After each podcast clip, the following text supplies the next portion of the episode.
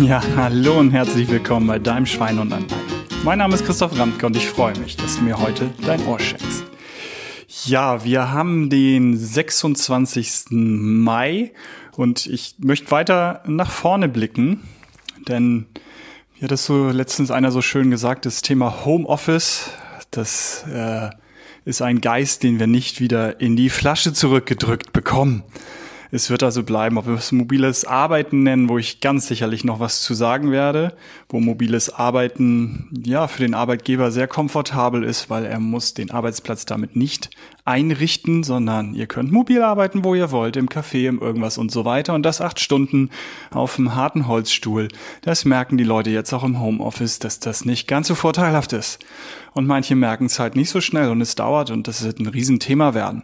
Und wenn sie es Homeoffice nennen, dann müssen sie den Arbeitsplatz einrichten mit vernünftigen Stuhl, vernünftigen Tisch und so weiter. Von daher, da wird es auch eine Folge zu geben, definitiv nochmal das äh, weiter zu beleuchten. Aber heute soll es darum gehen, ähm, warum sind eigentlich online Online-Konferenzen, Online-Besprechungen, die ganzen Videoanrufe, warum ist es auf Dauer eigentlich so ermüdend? Und das sind viele Sachen, die ich jetzt sagen werde, ähm, die euch auch, glaube ich, dann klar sind. Aber ich habe so einen schönen Artikel gefunden oder letztendlich so eine Kombination aus äh, Interview und Artikel von der Professor Dr. Carmen Zahn von der Hochschule für angewandte Psychologie der Fachhochschule der Nordschweiz. Und ähm, ich finde, sie hat sehr, sehr, sehr schön rübergebracht und dieser Artikel auch. Also fast schon zusammengefasst, Reize werden nicht oder nur mangelhaft übermittelt, steht da gleich am Anfang. Und da gehen wir mal so ein bisschen rein. Und zwar letztendlich haben wir von der Information natürlich, das wisst ihr, immer eine Sachebene, schon oft schwer genug ist, überhaupt auf dieser zu bleiben.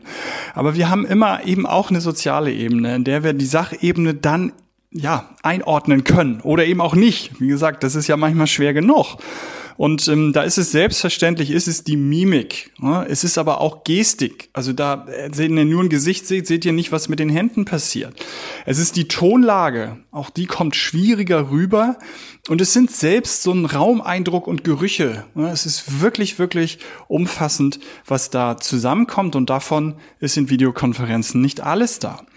Und ähm, letztendlich eben nochmal so der Gesichtsausdruck, ne, die Mimik, da, da fängt es eben schon, schon an, aber die gesamte Körperhaltung, also nicht nur Gestik, sondern Körperhaltung, das wird natürlich deutlich schwieriger, das zu interpretieren. Und ähm, von daher äh, ist das Gehirn, und das ist so eine zweite Headline, die sie hat, so eine Aussage, wir sind ständig am Ergänzen und Interpretieren. Weil man ständig guckt eben, äh, ist das so gemeint, ist es äh, wie auch immer gemeint. Und klar dann, wenn das halt ähm, im Moment gerade am Anfang, vielleicht immer noch, vielleicht dauerhaft, ähm, das Problem ist, dass selbst die Qualität der Übertragung so mäßig ist. Also, dass wir dann wegen des VPN-Tunnels, durch das nicht alles durchgeht, was auch immer, wir dann sogar das Bild ausschalten müssen. Das ist natürlich eine Vollkatastrophe. Also, wenn wir dann nicht mal mehr das Bild sehen, sondern nur den Ton. Und wie beim Telefon. Deswegen ist mir auch immer klarer, warum ich mein Leben lang es hasse zu telefonieren. Weil ich den Gegenüber nicht sehe und weil ich nicht interpretieren kann, wie er das meint. Ich verstehe den anderen nicht im wahrsten Sinne des Wortes obwohl ich natürlich die Worte ähm, des Gegenübers am Telefon durchaus verstehe. Und ähm, von daher ist das natürlich wirklich, wirklich eine Vollkatastrophe, wenn man jetzt nur noch den Ton hat und ähm, wie ich jetzt das eine oder andere Mal wirklich Vorträge in diesen Computer reinspricht. Und alle sind auf stumm geschaltet, damit man eben ähm, die ja, Störgeräusche dann nicht hat, was auch durchaus eben bei vielen Leuten sinnvoll ist. Also bei 15, 20, 30 Leuten ist es natürlich absolut sinnvoll. Ich mache es aber auch da schon mal, um, kommt gleich nochmal, wo, wo kann man, äh, was sind wichtige äh, Punkte, wie man damit umgehen kann, das kommt natürlich. Aber hier schon mal so bis, ich sag mal bis acht Personen versuche ich, dass die den Ton anbehalten können.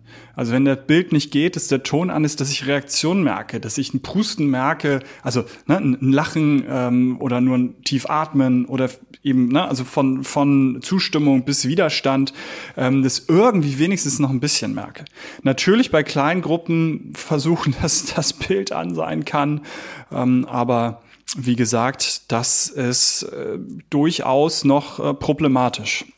Ja, haben wir in Digitalisierung eben, denke ich, noch einiges, einiges ähm, auf dem Zettel. Genau, das war schon mal in die Richtung. Aber ähm, letztendlich, wir investieren, und das ist auch so ein schöner, schöner Satz, den sagt er, wir investieren in Videokonferenzen viel mentale Energie, um fehlende soziale Hinweise herzuleiten. Und das ist, glaube ich, auch wirklich nochmal so ein Punkt. Wir sind die ganze Zeit am Ergänzen, Interpretieren. Und ich glaube, dass ähm, einiges das hat letztens auch eine Kollegin so in den Raum gestellt. Gewöhnen wir uns an bestimmte Sachen? Ja, ich glaube schon. Ich glaube, Technik wird besser. Wir werden Systeme finden, wo wir uns dann wirklich sehen können und wissen, dass es technisch stabil ist. Wir werden auch da an Tonqualität, an äh, was auch immer, so an technischer Qualität sicherlich arbeiten. Hm, alleine dieses unsichere Gefühl, klappt es, funktioniert es, das wird weniger werden. Das glaube ich schon.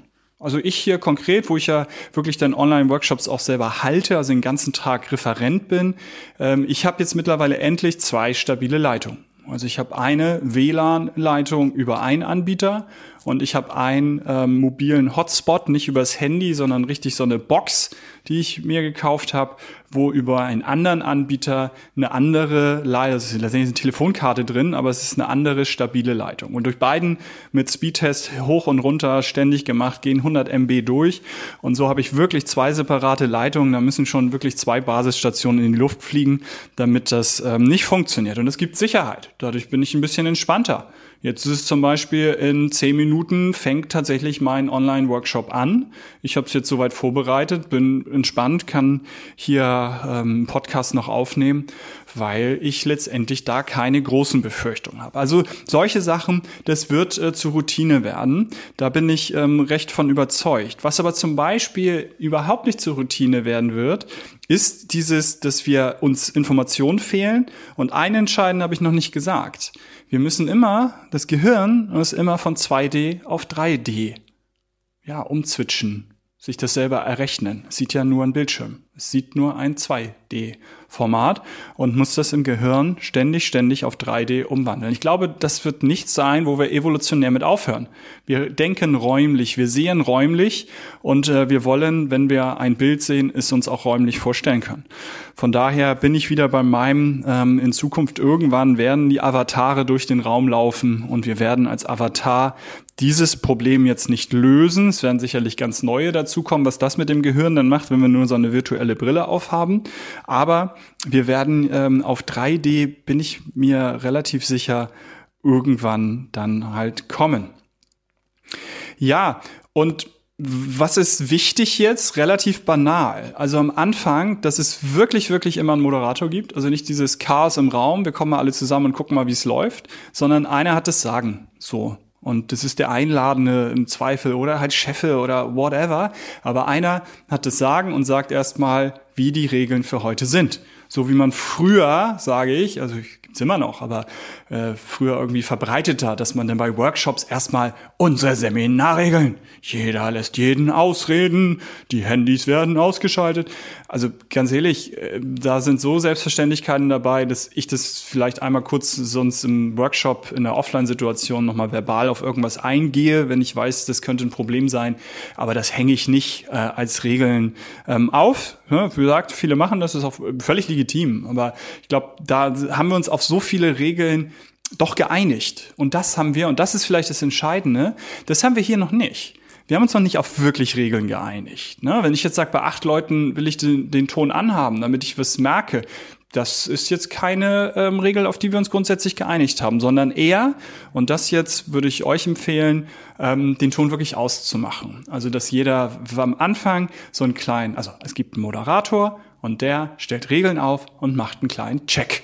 Also, der sagt dann halt, dort unten findet ihr, wenn ihr die Maus bewegt, ein Mikrofon, schaltet es doch bitte aus, es sei denn, ihr wollt reden.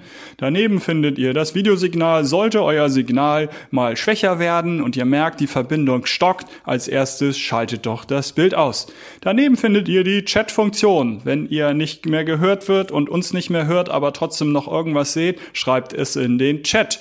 Und äh, zur Not halt, ich bin E-Mail-Adresse in den Chat rein. Ich bin Hauptansprechpartner für heute. Wenn irgendwas ist, irgendwas zusammenbricht, dann schreibt es mir per Mail, dass ihr rausgeflogen seid. Also klare, klare Regeln ähm, definieren. Das gibt ein bisschen Sicherheit. Und ähm, dann aber auch der Moderator ist eine ganz schöne Herausforderung, dass er die dann auch verfolgt. Also sprich, wenn er sagt, er beobachtet den Chat auch, muss er den Chat auch wirklich beobachten. Wenn er sagt, die Funktion gibt's ja auch bei einigen Handheben, also dass man eben äh, nicht frei reinredet, nicht in den Chat schreibt, sondern so eine Handfunktion, dann muss er diese Hand auch beobachten und auch testen, dass es funktioniert.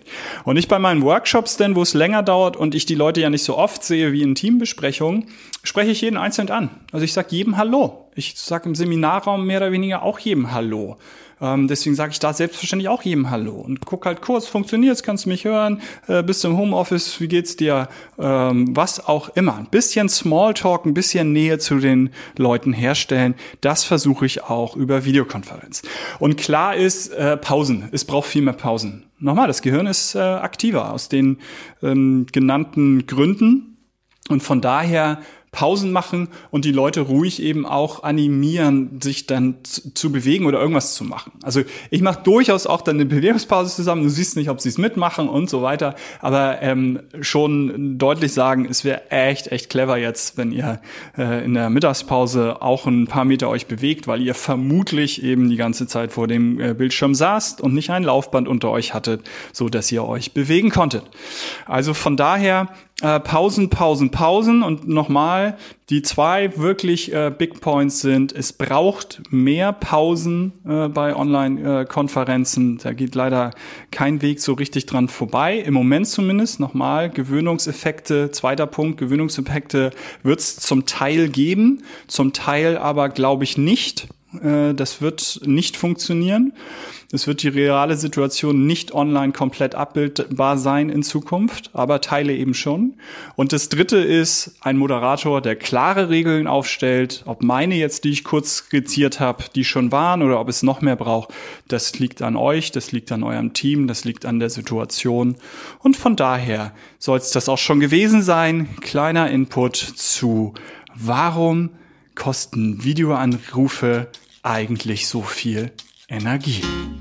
Viel Spaß dabei und genau daran denkt immer, Gesundheit darf Spaß machen. Euer Christoph.